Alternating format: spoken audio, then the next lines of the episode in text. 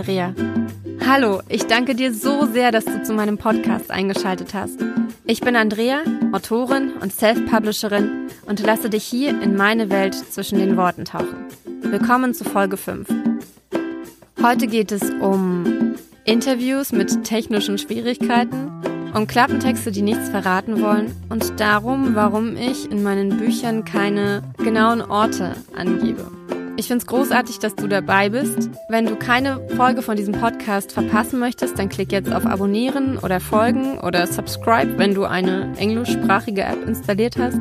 Und jetzt wünsche ich dir ganz viel Spaß mit Folge 5. Ich freue mich so sehr, dass du dabei bist. Ich hoffe, du hattest eine schöne Woche und es geht dir gut und du hast mindestens drei richtig gute Dinge erlebt in den letzten sieben Tagen. Meine drei guten Dinge der letzten Woche waren auf jeden Fall, dass ich gelernt habe, wie ich diesen Podcast auch auf YouTube veröffentlichen kann. Dann ist die zweite Testleserrunde für meinen Thriller gestartet. Und ich durfte mein erstes Interview mit der Thriller-Autorin Sandy Messier führen und habe dabei unfassbar viele Dinge gelernt. Dieses Interview mit Sandy war insgesamt perfekt und zwar vor allem deswegen, weil es komplett imperfekt war weil so viele Dinge passiert sind, die hätten besser laufen können, die ja schief gegangen sind tatsächlich. Einiges davon habe ich erst in der Überarbeitung gemerkt, aber genau dadurch habe ich halt diese vielen Dinge gelernt. Ich will gar nicht so viel von dem Interview erzählen, denn natürlich kommt es, wenn alles klappt, noch diese Woche online.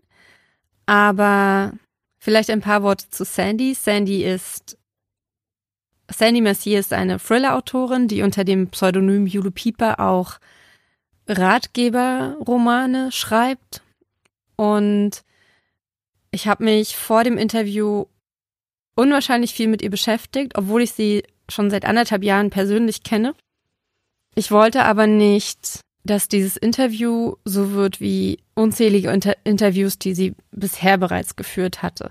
Ich wollte ihr Fragen stellen, die sie überraschen. Ich wollte mein eigenes Interesse stillen. Ich wollte, äh, also es, es gab wirklich viele Dinge, die mich sehr interessiert haben und ich konnte ihr leider nicht zu allen Sachen Fragen stellen, weil natürlich die Zeit begrenzt ist, aber mh, mm, ich fand, es war ein sehr, sehr spannendes Interview das stellenweise in Richtungen ging, die ich nicht erwartet hätte. Und genauso soll ein Interview in meinen Augen auch sein, dass auch der, der Interviewer ein bisschen von seinem Weg abgebracht wird und man nicht nur seinen Fragenkatalog hat und den abrattert und dabei diese, diese kleinen, ähm, diese kleinen Übergänge verpasst, in, bei denen man in eine Richtung gehen kann, wo wo es tief geht. Und ich fand, dass wir einige sehr tiefe Momente hatten. Das klingt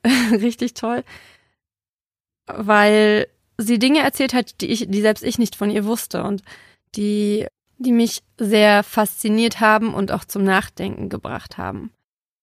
Neben dieser Tiefe waren wir beide sehr aufgeregt, was man besonders auch am Anfang hört. Ich spiele euch diesen Anfang mal vor. Ja. Das ist schon mal ein guter Anfang. Das muss jetzt aber nicht in die Outtakes. Achso, nee, das, was wir gesagt haben, nicht, aber das Lachen, das ist ein schöner Anfang, finde ich. Ja, willkommen, liebe Sandy. Ähm, ich freue mich total, dass du hier bist und bei meinem allerersten Interview. Ich bin wahnsinnig aufgeregt. Ich weiß nicht, wie geht's dir? Mir geht's genauso. ja, cool, dann passen wir super zusammen. Und ähm, ich denke, wir fangen einfach direkt an, oder? Leg los.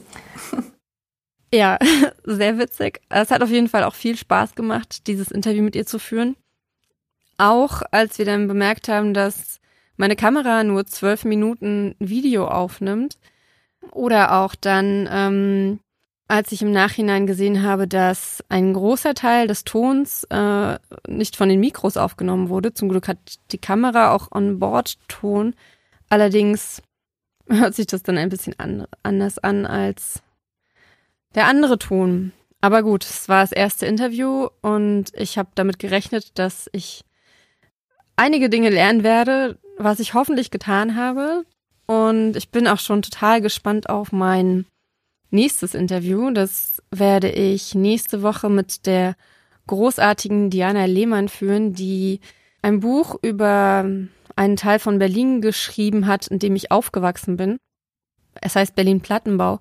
Und ich habe das Buch an dem Tag, an dem es rauskam, verschlungen. Also ich habe, glaube ich, zwei oder drei Tage gebraucht, um es zu lesen, weil die Geschichte großartig ist und in so vielen Teilen widerspiegelt, was ich aus dieser Ecke von Berlin kenne. Oder nicht nur aus dieser Ecke, sondern ja, was, was mir schon oft begegnet ist. Und ich finde es ein unheimlich wichtiges Buch. Aber dazu dann nächste Woche mehr, wenn ich Diana treffe. Ich bin schon auch auf dieses Interview mega gespannt. Werde jetzt in den nächsten Tagen anfangen, es vorzubereiten und freue mich schon darauf, ihr die Fragen zu stellen, die mir, die sich mir beim Lesen ergeben haben und die ich sowieso in dem Bereich habe. Ja, und dieses Interview wird es auch, äh, genau wie das Interview mit Sandy, auf YouTube geben, genau wie alle meine anderen Podcasts, denn ich habe in den letzten Tagen rausgefunden, wie ich das grafisch so lösen kann, dass es, dass auch eine Tondatei auf YouTube ganz cool aussieht. Also ich finde zumindest, dass es sehr cool aussieht und freue mich, denn YouTube ist ja für viele die erste Suchmaschine, die sie benutzen, wenn sie nach irgendwelchen Dingen suchen. Und dank YouTube Premium heißt es ja, glaube ich, kann man Inhalte von YouTube auch, auch einfach nur hören. Wenn man das, das äh, Display des Handys zum Beispiel ausschaltet, dann läuft das Video weiter. Und für Audio ist das natürlich super interessant. Und außerdem liebe ich YouTube. Und ich kann auf diese Weise meine Audioinhalte mit den Videoinhalten mischen, also auf einer Plattform veröffentlichen. Und Davon wird es auf jeden Fall einige geben. Ich möchte dir gern vorlesen oder auch einfach mal äh, ein Podcast in Form eines Videos rausbringen. Ich habe da einige Ideen und Gedanken im Kopf und freue mich total, dass das jetzt so funktioniert. Und bin auch sehr gespannt, wie, wie sich so ein YouTube-Kanal entwickelt. Das war auf jeden Fall ein super spannendes Thema in der letzten Woche und es hat mir dabei geholfen, mich vor einem anderen Thema zu drücken. Und zwar ist das das Schreiben meines Klappentextes. Ich habe einen geschrieben, aber ich mag es überhaupt nicht. Ich finde Klappentexte unfassbar schwierig zu schreiben. Ich glaube, es geht fast allen Autoren so. Denn einerseits möchte ich nichts verraten aus dem Buch. Ich möchte nichts verraten, was über die ersten paar Seiten hinausgeht, weil wenn ich ein, also ich lese sowieso keine Klappentexte. Und wenn ich einen lese und dann zum Beispiel erfahre, dass irgendwann die Protagonistin auf äh, eine Horde Kinder trifft und diese Horde Kinder taucht aber erst in der Mitte des Buches auf, dann warte ich die ganze Zeit auf diese Horde Kinder.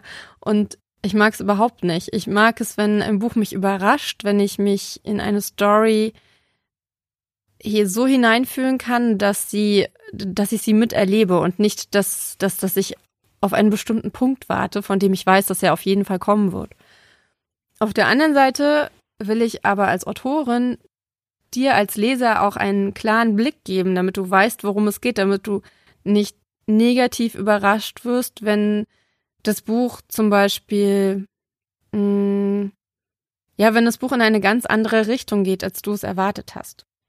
Und das ist ein Balanceakt, der mir unheimlich schwer fällt. Und das Thema Klappentext war auch bei meinen letzten drei Büchern und auch bei den drei Kurzromanen wirklich so dieses Hassthema. Aber ich habe trotzdem einen Klappentext in der letzten Woche geschrieben, habe ihn gerade in der Vorbereitung für diesen Podcast auch nochmal minimal überarbeitet. Und weil meine Lektorin gesagt hat, er ist gar nicht schlecht. Oder ich meinte, ich glaube, sie hat sogar gesagt, sie findet ihn gut bis auf ein Detail, was ich jetzt geändert habe, lese ich ihn dir vor. Du bist quasi eine der ersten, der oder die diesen Text hört. Also, gut aufgepasst. Ein Haus am Meer, an einem abgeschiedenen Strand, mitten im Winter. Für Laras Freundin Bobby klingt es wie das Paradies. Lara selbst würde dieses Erbe ihres Großvaters am liebsten gar nicht erst antreten. Aber sie lässt sich von Bobby überreden. Und anfangs fühlen sich das kalte Meer und die Abgeschiedenheit richtig an. überlagern das unbestimmte Gefühl, das sie beim Anblick der alten Holzmauern überkommt, bis der Strom ausfällt und die Spuren im Schnee einfach nicht zu ihren Füßen passen wollen. Ja, ich bin natürlich super gespannt, was du dazu sagst. Und gib mir gern Feedback. Du kannst ähm, zum Beispiel, du kannst mir natürlich immer eine E-Mail schreiben oder ich werde für diesen, äh, für diesen Podcast auch einen Instagram-Post und einen Facebook-Post veröffentlichen. Und du kannst mir gerne in den Kommentaren dazu deine Meinung dazu sagen. Und was mich auch super interessiert ist, was du von einem Klappentext erwartest, ob du ihn, ähm, ob du sofort alle Charaktere ähm, aufgeführt haben möchtest, ob du zum Beispiel wissen möchtest, ob sich, ob es ein Happy End geben wird oder ob du am liebsten auch sehr im Unklaren und Dunkeln gelassen wirst und einfach nur eine, einfach nur eine, eine Stimmung vermittelt haben möchtest. Mm. Und ich glaube, einer der Gründe, warum ich mich mit Klappentexten so schwer tue, ist, weil ich meinen Lesern, also dir, den größtmöglichen Raum lassen möchte, damit du die Geschichte miterleben kannst. Und so ist es zum Beispiel auch bei den Orten und beim Aussehen meiner Figuren. Ich bekomme ganz oft die Leserfrage, warum nennst du nie einen Ort in deinen Büchern? Zumindest nicht den Hauptort des Geschehens. Und der wirklich einfache Grund dafür ist, dass ich möchte, dass du dir deinen eigenen Ort kreierst, gemeinsam mit meinen Worten. Und wenn ich zum Beispiel sage, dass die Protagonistin in Berlin wohnt, dann hast du ein ganz, ganz klares Bild von dieser Stadt. Du hast deine eigenen Eindrücke von der Stadt.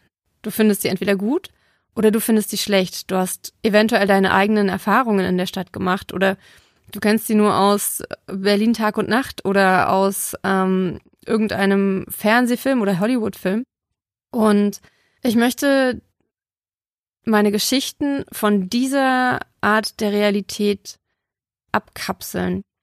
Weil wenn ich von einer großen Stadt schreibe, dann hast du ein ganz, ganz persönliches Bild in deinem Kopf. Und zwar ein Bild, das sich über die Jahre geformt hat aus den Eindrücken, die du von Besuchen in großen Städten hast oder wenn du in einer großen Stadt wohnst, dann von dieser Stadt und von den Eindrücken, die du gesammelt hast durch die Bücher, die du gelesen hast und durch die Filme, die du gesehen hast. Es ist eine Stadt, die nicht existiert, die aber viele reale Elemente hat und dadurch ein, ein für dich extrem zugänglicher Ort ist.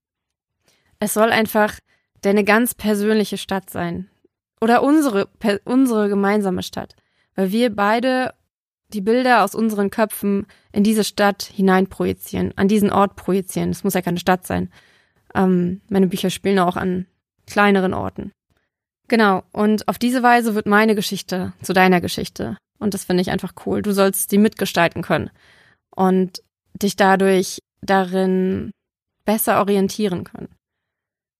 Ja, und damit sind wir tatsächlich schon am Ende dieses Teils meines Wochenrückblickes. Und ich habe diesen Satz jetzt fünfmal gesagt, weil mir total die Ideen fehlen, um einen Übergang zum nächsten Punkt zu finden, der hier auf meinem Tablet vor mir steht. Und zwar ist das ein Podcast, den ich gerade gehört habe. Und ich mache das jetzt ganz einfach, ganz, ganz ähm, unprofessionell durch einen Cut. Und zwar, ähm, ich habe natürlich viele Laura Marlina Seiler Podcasts gehört, aber ich will dir auch nicht jede Woche von dem gleichen Podcaster erzählen. Deswegen ein Podcast, den ich gerade erst angefangen habe. Das ist der Podcast von Tom Oberbichler. Tom, Tom Oberbichler ist im Vorstand des Self-Publisher Verbandes und hat den Podcast Mission Bestseller, den ich schon seit über einem Jahr regelmäßig höre. Und in der letzten Folge hat er ein Interview mit Matthias Matting geführt. Und Matthias Matting führt den Blog der Self-Publishing Bibel, Self-Publisher Bibel. Und ist sozusagen der Ansprechpartner Nummer eins, wenn es um Fragen im Self-Publishing geht. Und das Interviewthema war, wie man deutsche Self-Publishing-Bücher auf den amerikanischen Markt bringt. Was ich unheimlich spannend finde, denn ich möchte mein, meine eigenen Bücher auch im englischsprachigen Raum veröffentlichen. Habe das aber noch eher in die Zukunft geschoben, weil es mit sehr hohen Kosten verbunden ist und auch mit einer ganzen Menge Zeitaufwand, denn ich muss natürlich mein Autorenprofil komplett, ein weiteres Mal komplett neu aufbauen. Und dafür muss ich mir Zeit nehmen oder möchte ich mir Zeit nehmen, weil auf dem amerikanischen oder beziehungsweise auf dem englischsprachigen Markt so viele Chancen warten und das möchte ich gern richtig angehen. Nichtsdestotrotz finde ich den Podcast natürlich oder das Interview natürlich wahnsinnig interessant und bin sehr gespannt, wie, wie gut Matthias Marting diesen, diesen Schritt hat umsetzen können und welche Tipps er hat. Und von der etwas ferneren Zukunft nun zu der sehr nahen, das war ein schöner Übergang, richtig. Ich möchte mit dir einen neuen Schnipsel aus meinem Thriller teilen. Mm, und vielleicht hörst du es, ich bin sehr aufgeregt. Das ist ein relativ langer Schnipsel. Und er stammt aus der Mitte des Buches, verrät aber, so wie ich hoffe, nicht zu viel. Er hat tatsächlich auch schon die zweite Lektoratsrunde hinter sich, von daher bin ich recht zuversichtlich, dass er keine groben Schnitzer mehr enthält. Ähm, Rechtschreibfehler kannst du ja sowieso nicht lesen. Also sehen, besser gesagt. Und bevor ich mich jetzt hier weiter um Kopf und Kragen rede, fange ich einfach an. Bobby schloss auch dieses Fach und zog dann an dem darunter. Es öffnete sich nicht. Sie rüttelte an dem Griff, stellte die Kerze auf den Boden und zog mit beiden Händen daran. Es blieb verschlossen.